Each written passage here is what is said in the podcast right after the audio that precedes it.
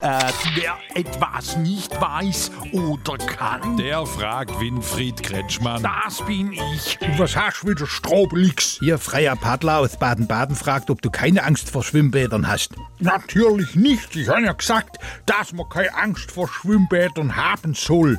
Du auch nicht. Ich auch nicht, wobei, wenn ich ins Schwimmbad gang, dann bin ich schon vorsichtig. Wieso? Ich hab nur so alte ausgeleierte Badhosen, hab ich als Angst, dass die rutscht. Kauf dir doch mal eine neue. Bist verrückt, die ist erst 30 Jahre alt, die ist noch gut. Machst halt einfach keine Arschpump mehr vom Zehnerbrett. Das mache ich eh nicht, Strobelix. Wenn ich eine Arschbombe mache, springe ich nicht mehr selbst. Sondern Du springst. Fragen Sie ruhig. Er antwortet ruhig.